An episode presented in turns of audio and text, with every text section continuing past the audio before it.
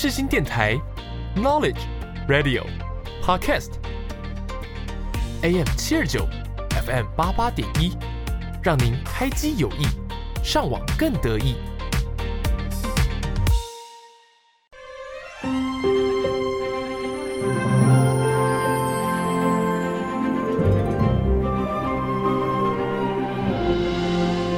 欢迎来到元宝的戏法空间，我是元宝。正片即将开始，请把自己切换成勿扰模式。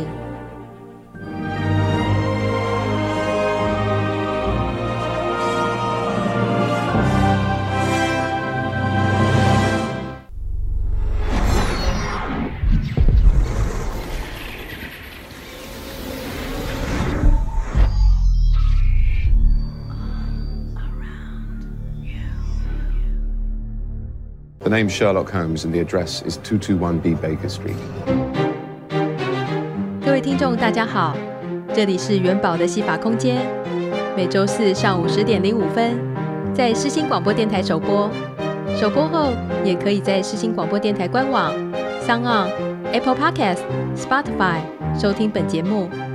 请关注节目的 Facebook 和 Instagram，了解重播时段和相关资讯。欢迎热爱看电影、爱追剧、爱听音乐的你，和元宝一起听戏、赏剧、学知识、学法律。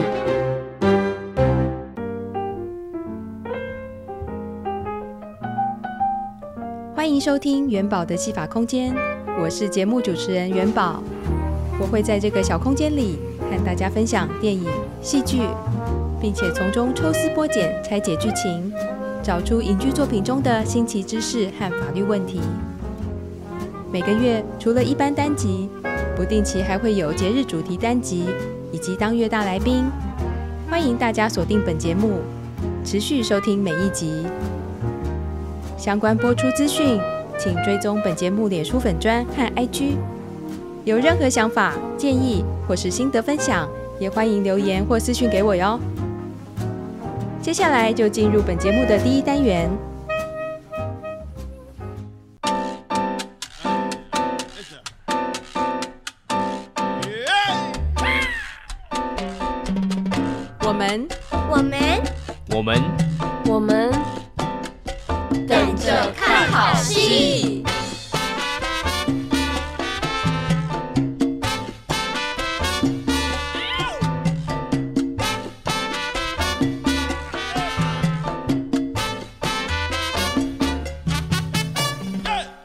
大家欢迎来到元宝的戏法空间。今天这一集是节日主题单集。虽然下周才是父亲节，但是这集想对世界上辛辛苦苦、勤勤恳恳的父亲们表达感谢。各位亲爱的爸爸们，辛苦了。今天元宝要介绍几部和父亲有关的电影。第一部要介绍的就是二零一四年上映，由小劳勃道尼所主演的《大法官》，相较于漫威，这部不是商业特效电影，而是能够发人深省、触动人心的深度好片。小劳勃道尼所饰演的主角汉克，求学时期就离开家乡，靠着灵活的头脑与辩才无碍的思路，让自己成为大城市中的大牌律师。无论案件多么的凶险复杂，他都能够让花钱请他打官司的当事人安稳地度过法院这一关。事实上，能够花钱请得起他的，多半都是黑心企业。他也的确在短短的几年之间就快速累积财富。然而，当他的家人打电话来告诉他母亲过世的消息，他难以言喻的痛苦和矛盾瞬间涌上心头，因为他知道。除了要面对母亲的离世，他也将见到好久不见的父亲。汉克的父亲是小镇中任职超过四十年、嫉恶如仇的法官，严厉、公正不阿的审判风格，在当地民众的心中建立了正直的形象。从小他就对汉克非常的严厉，汉克甚至直接称呼他大法官，也不愿意叫他爸爸。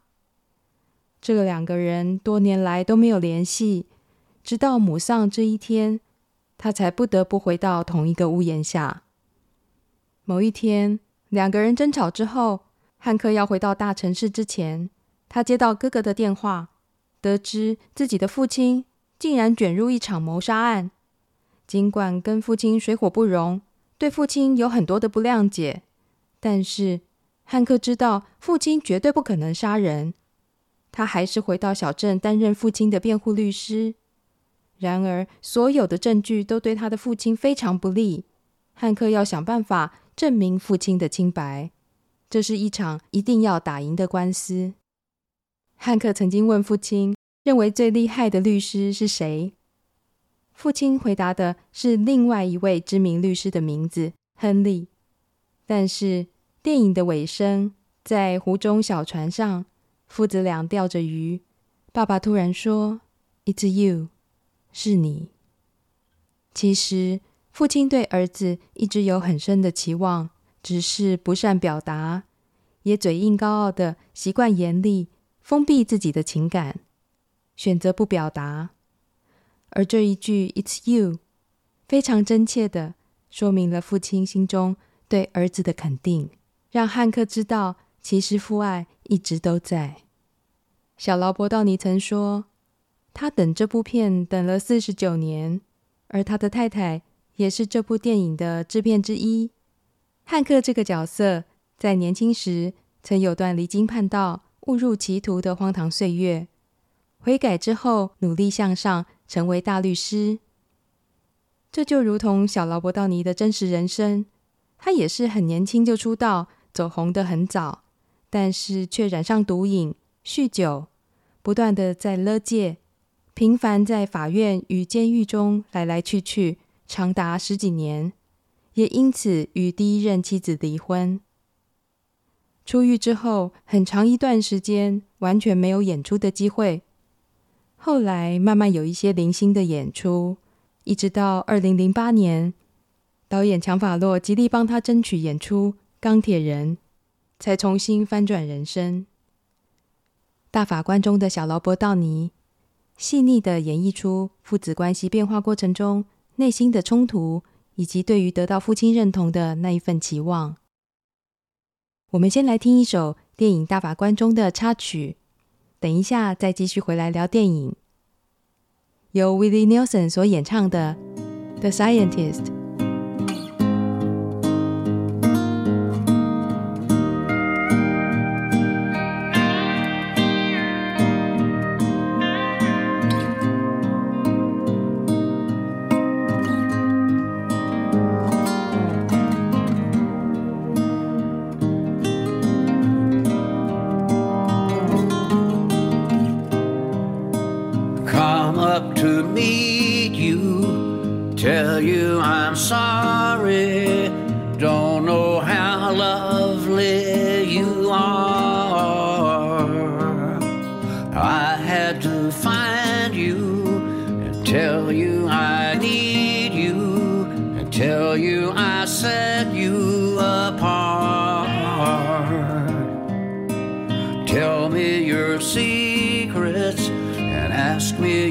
questions.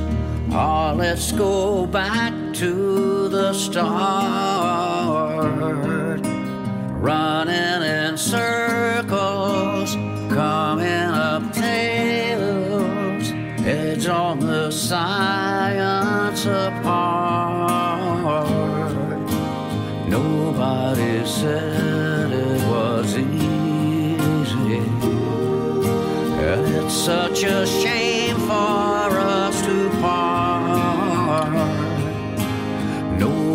They said it was easy. No one ever said it would be this hard. Oh, take me back to the start.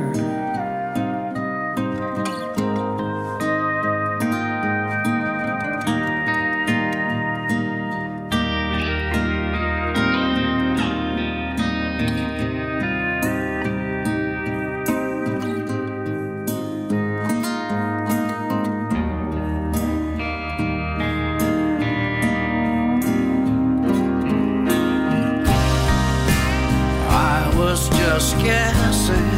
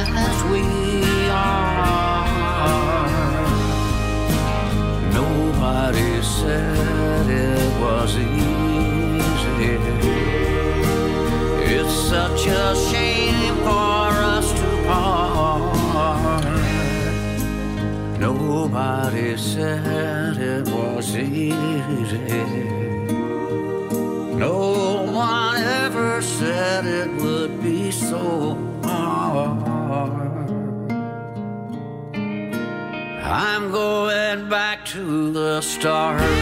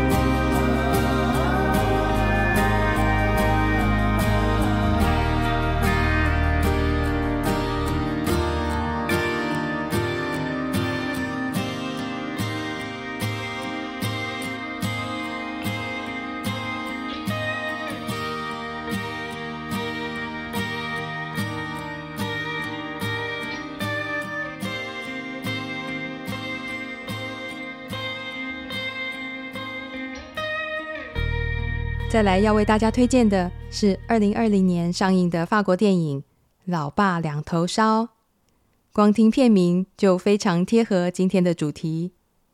主角是一位失业、婚姻面临危机、银行账户又透支的中年男子亚雷桑德。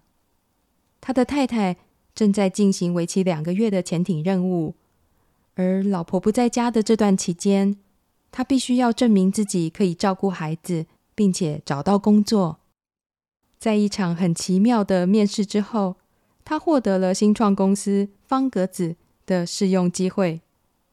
这份工作无论是环境、待遇，或者是工作氛围，都相当吸引人。例如，工作没有特定的位置，或者是办公室，想坐哪里就坐哪里。一早到公司的例行公事是轮流帮植物浇水。工作时间弹性，最特别的是薪资自己决定。但是老板的个性古怪，而且规定员工不可以有小孩，觉得小孩会拖累工作进度。如果被发现有小孩的话，就是遭到解雇。所以亚雷桑德他必须要隐瞒自己有小孩的这件事情。好在他认识了自由接案、身兼数职的一位朋友。可以在需要的时候帮他照顾小孩。然而，在他极力守住秘密的同时，才发现公司里有一个隐藏在台面底下更大的秘密。最后，老板会不会发现亚雷桑德有小孩？公司里的秘密又是什么呢？就留给大家自己去看这部电影喽。接下来，我们就来听听电影《老爸两头烧》的插曲。由 Ginger L 乐团所演唱的法文歌《Le g r o n d Sommeil》大睡一觉。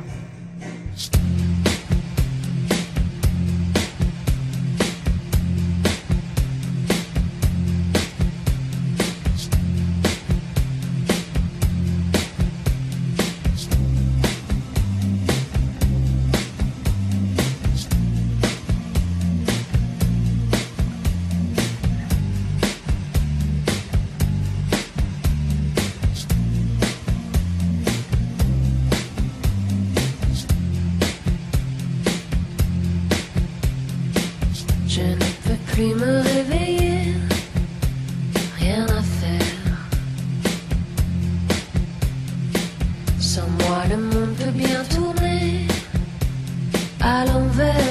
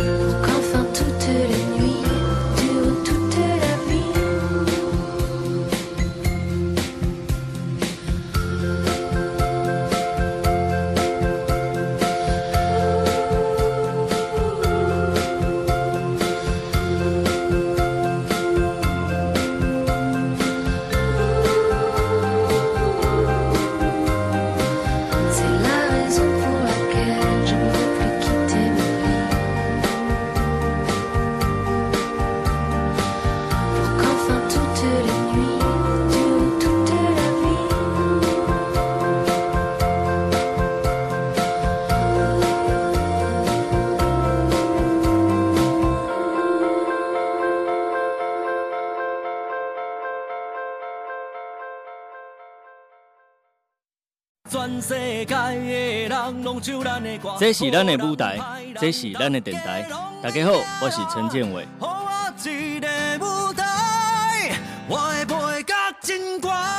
你今晚收听的是世新广播电台 FM 八八点一 AM 七二九。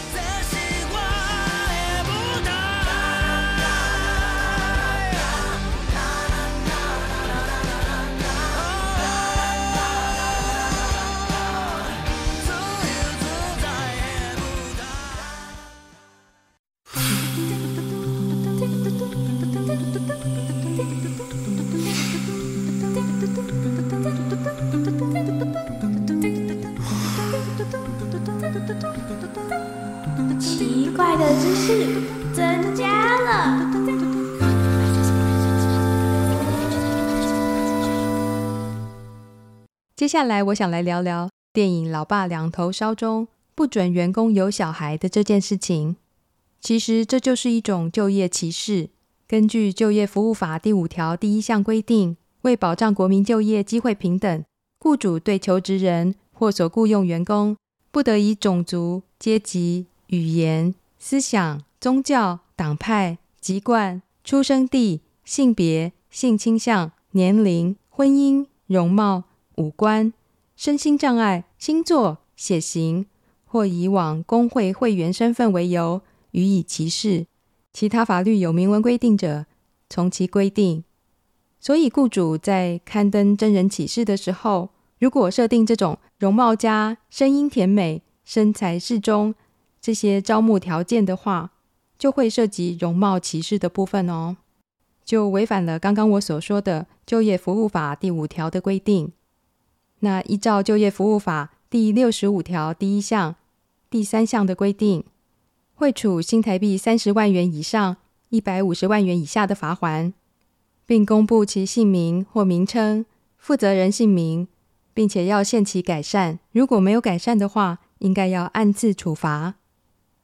雇主如果因为对特定的性别或者是年龄层有一些相关的偏见，在真人广告的时候，呃，我们有的时候会看到一些用语，比如说五官端正、限女性、呃，男性家、限本地人、征女会计、征门市小姐，或者是年龄五十岁以下。或者是热血青年，这些字眼都属于就业歧视哦。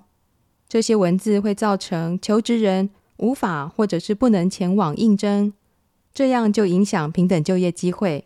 再来，根据性别工作平等法第十一条规定，雇主不能够因为你结了婚、怀了孕，或者是快要生了，或者是说你有年幼的小孩要照顾，这些理由要求你留职停薪。或者是把你解雇，而且也不能把这些理由明文规定在工作规则、劳动契约或者是团体契约中要你遵守。这是一种显性的歧视单身条款。如果公司的工作规则没有上述这些明文规定，但是只要雇主或者是上司他在言语或是行为上暗示或者是明示要你呃遵守这些规定。一种职场上的默契，这种都算是有婚育歧视的事实哦，是属于隐性歧视的单身条款。婚育歧视呢，简单来说，就是因为结婚或者是育儿而产生的职场差别待遇、不利的对待，我们就通称为婚育歧视。当然，男女员工都有可能会遇到这种情形，但是实务上，大部分还是女性被歧视的案例会比较多。之前就有新闻，知名的蛋卷商家福艺轩在征才的时候限制了年龄、性别，就涉及了征才歧视。另外，有饮料店也因为在征人的时候觉得女性比较细心，而在条件上注明了限女性，因此呢就被罚三十万。另外呢，还有网红。曾经在直播中说到，公司面试的时候会要求新进员工填写有无怀孕或者是怀孕计划等事项，同时提及了职务调动和调降薪水的事情，引发网友对职场歧视、妇女就业歧视的讨论。劳工局针对这个就表示，如果员工怀孕，雇主主动向员工提出留职停薪。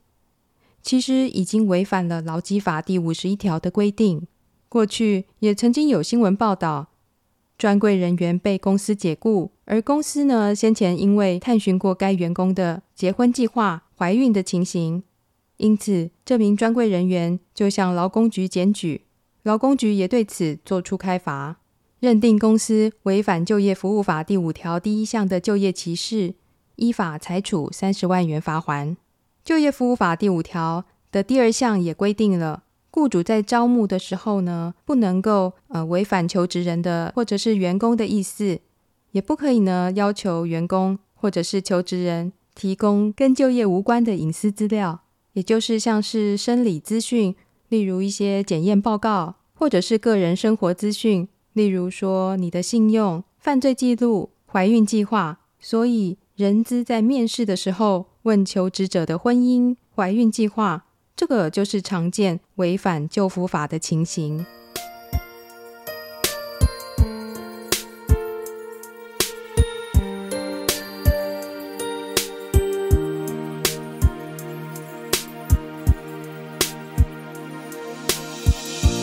that when I was a child, before life removed all the my father would lift me high and dance with my mother and me, and then spin me around till I fell asleep. Then up the stairs he would carry me, and I knew for sure I was loved.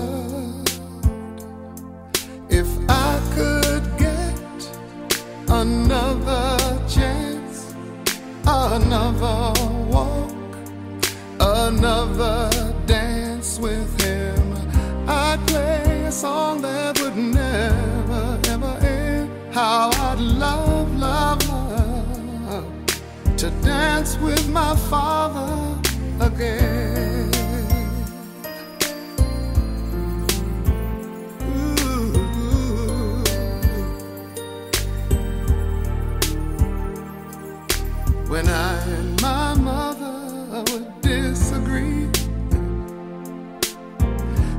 get my way, I would run from her to him. He'd make me laugh just to comfort me, yeah, yeah. Then finally make me do just what my mama said. Later that night when I was asleep. He left a dollar under my sheet. Never dreamed me.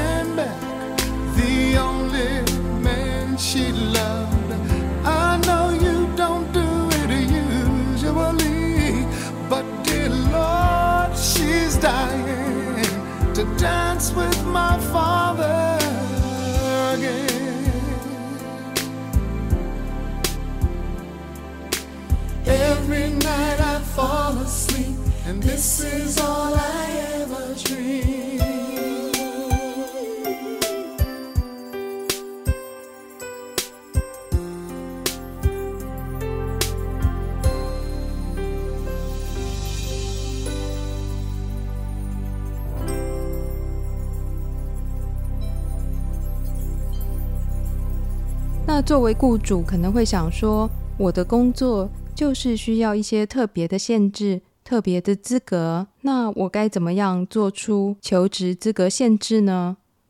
我直觉想到的就是像空服员，空服员会有身高的限制。之前也曾经有过案例，华航征求空服员开出的条件是面试者女性需身高一百六十公分，男性一百七十公分以上。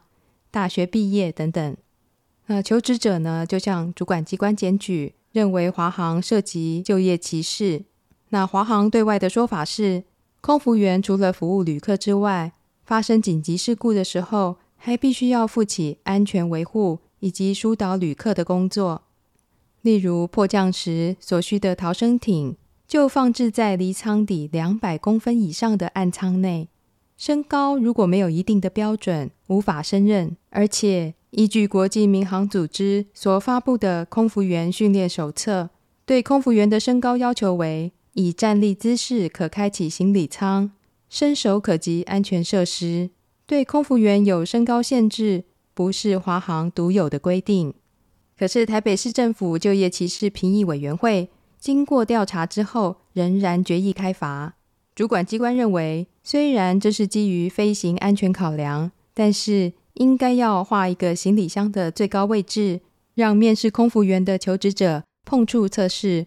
符合国际民航组织工作手册规定即可，不应该直接设定身高限制，否则仍然是属于就业歧视，所以科主华航新台币三十万元整。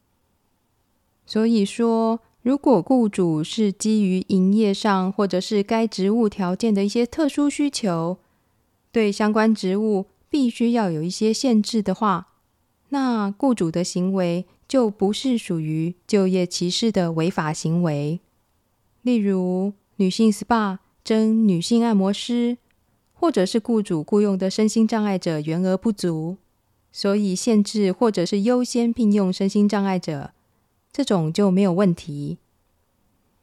如果雇主只是因为自己主观的意识判断，没有客观的去做一些条件上的考量。就认为求职者是不是胜任这份工作，最常见的就是用年龄、用性别来做一些就业的条件限制，这样就违反了就业服务法以及性别工作平等法的相关规定。电影《老爸两头烧》中限制员工不可以有小孩，这种呢就是一种婚育歧视。如果员工或求职者遇到这样的情形，可以向主管机关检举。接下来，我们就来放松一下，听一首歌，电影《老爸两头烧》中的一首插曲，由 Chicago 芝加哥合唱团所演唱的《If You Leave Me Now》。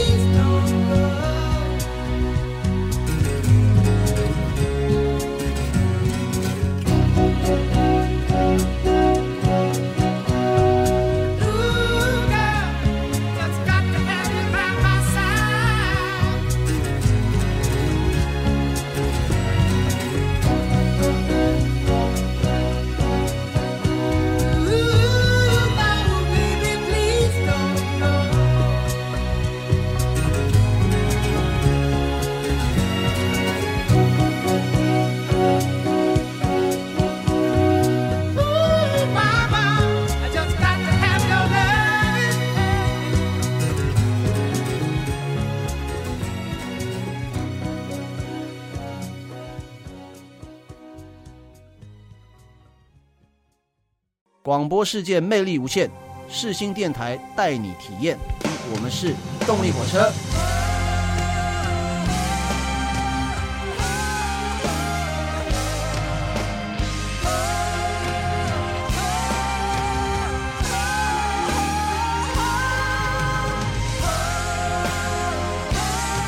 你现在收听的是世新广播电台，AM 七二九，FM 八八点一。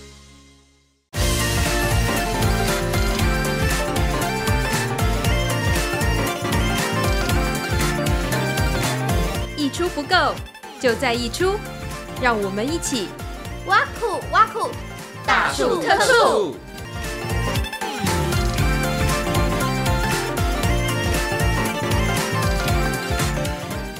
人生很苦，人生很难，但再怎么苦，再怎么难，没有什么问题是一出剧、一首歌解决不了的。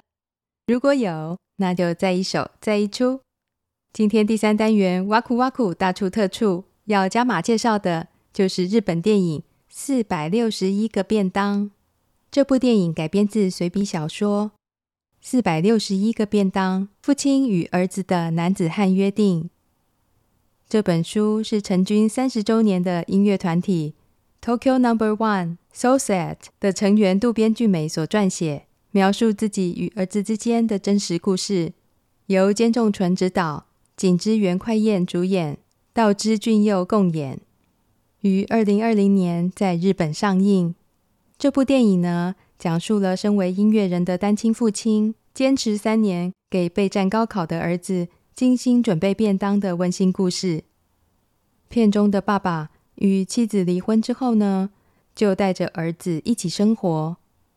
但是儿子正处于多愁善感的十五岁，而且考高中的时候。第一次考试是失败了，第二年春天才合格。两人在聊天的对话过程中，父亲希望能为儿子做些什么事情，儿子随口就说希望中午能够吃到父亲亲手做的便当，因为高中生普遍都是买现成的，买外食来吃。爸爸听了一口就答应，于是两个人就有了这个约定。爸爸开始。每天帮儿子做便当，并且细细的记录每一个便当，甚至研究适合做便当的食材，也爱上研究方便料理的小物。儿子的成长过程中，有喜欢的对象，想为了对象而减肥。明明已经很瘦的他，却选择不吃爸爸所做的便当，就是为了能够瘦一点。爸爸发现了，对他说：“希望他不是一个浪费食物的人。”过程中，父子关系因为一个又一个的便当而产生了微妙的变化。虽然父爱没有亲口说出，但是这一个个用心制作、美味又健康的便当，一定拥有着超越言语的力量，表达父亲对儿子的爱与支持。现在，我们先来听听《四百六十一个便当》的片尾曲，由片中的父子俩一起演唱渡边俊美的创作歌曲。Looking for. 初めて触れた愛だから求めるのは忘れていいのさ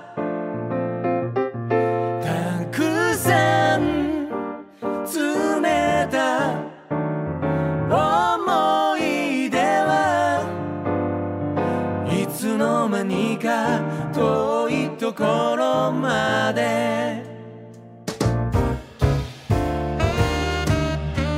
お弁当なら俺が作る。3年间毎日作る。お前も3年间休まず学校行く。约束する。约束だ。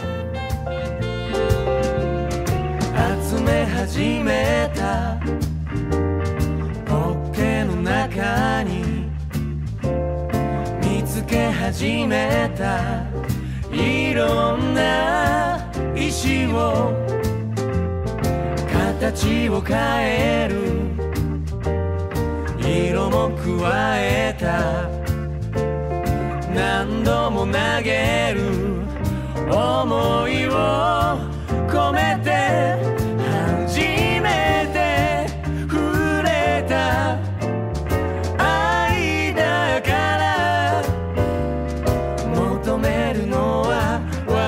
ていいのさ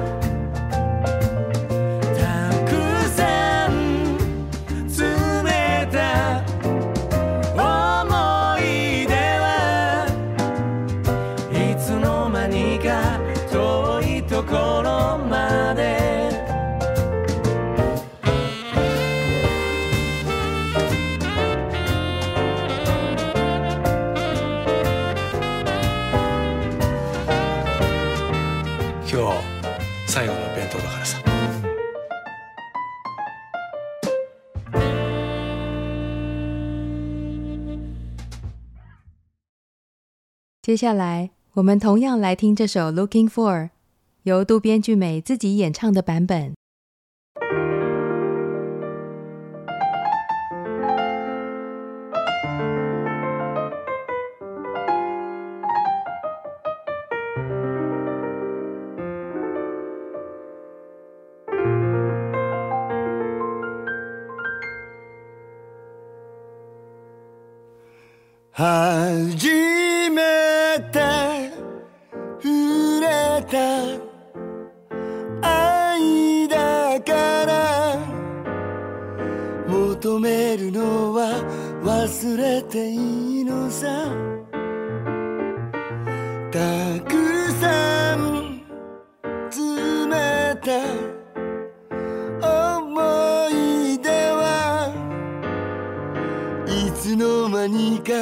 遠いところまで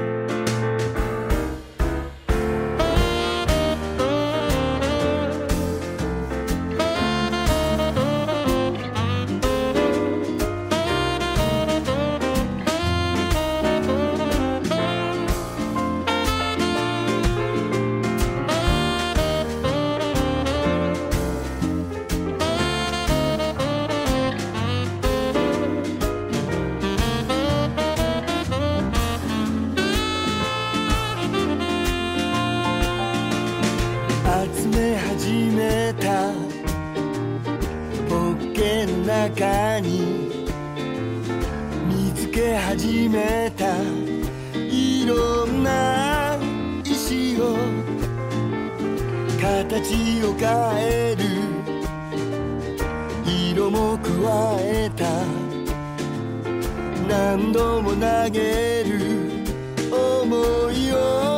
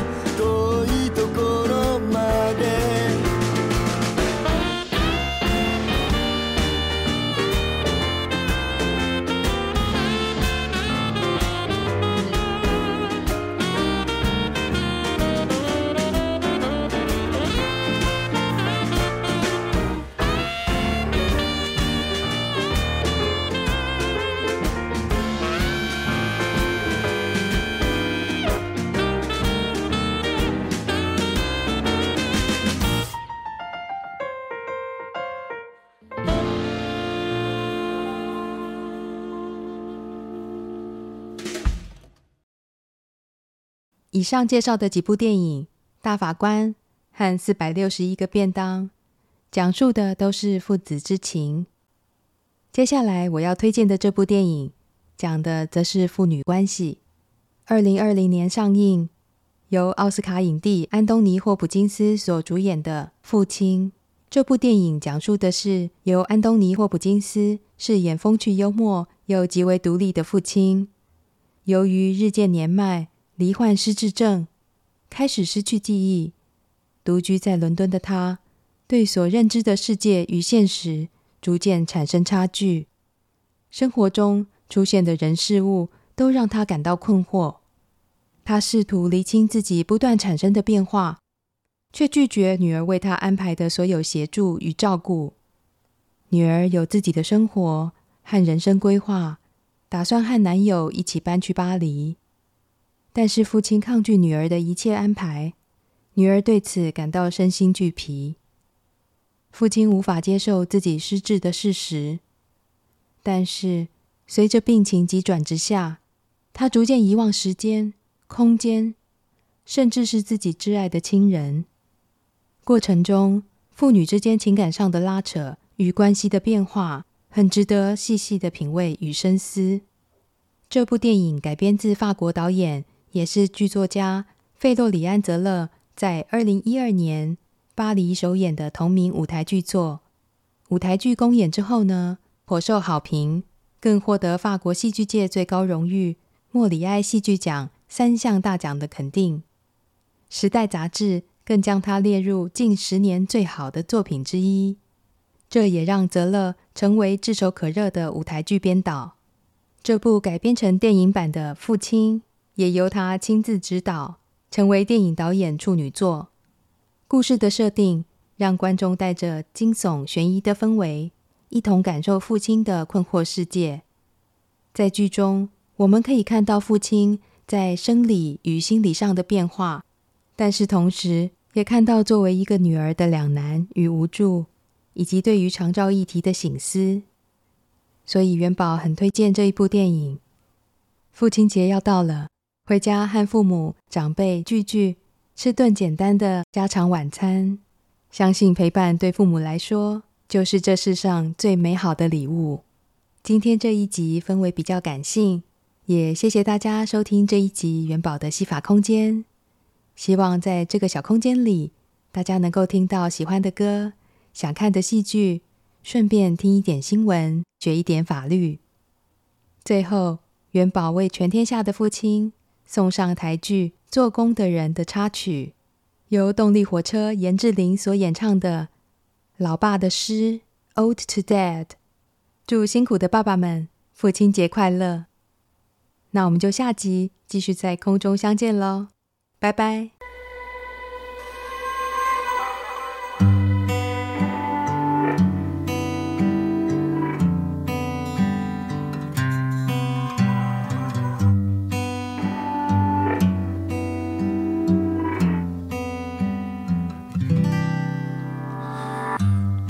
七岁之后，我越来越像我的父亲。他又抽到一种境界，总教训我说要上进一些。当时我不明白他的眼泪。忙着今天，忙着明天，忙着有一天。有时自在，有时自怜，自信。到自卑，努力向上，拼命向前，却都回原点。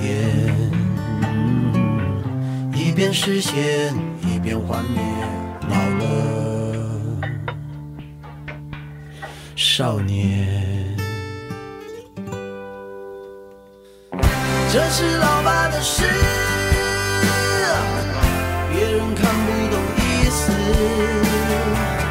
是给儿子的诗，把我也那样子。这是老爸的诗，花了他整整一辈子，写在风中的诗，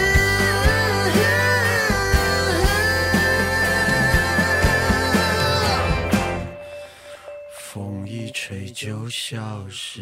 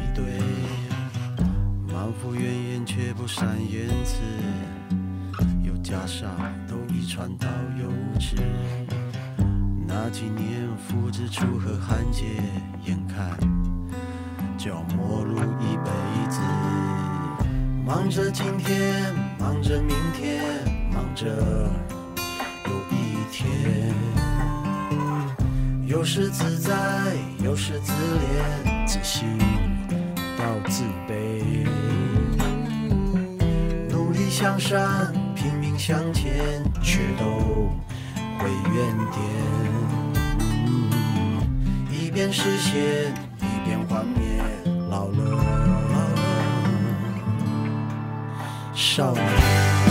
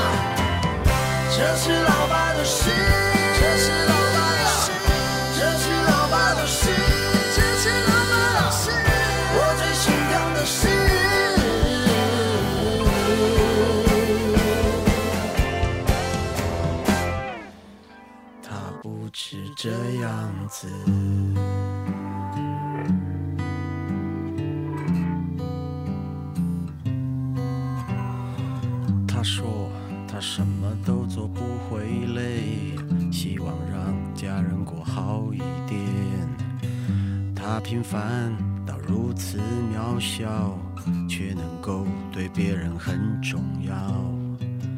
作为他的儿子我真心感谢。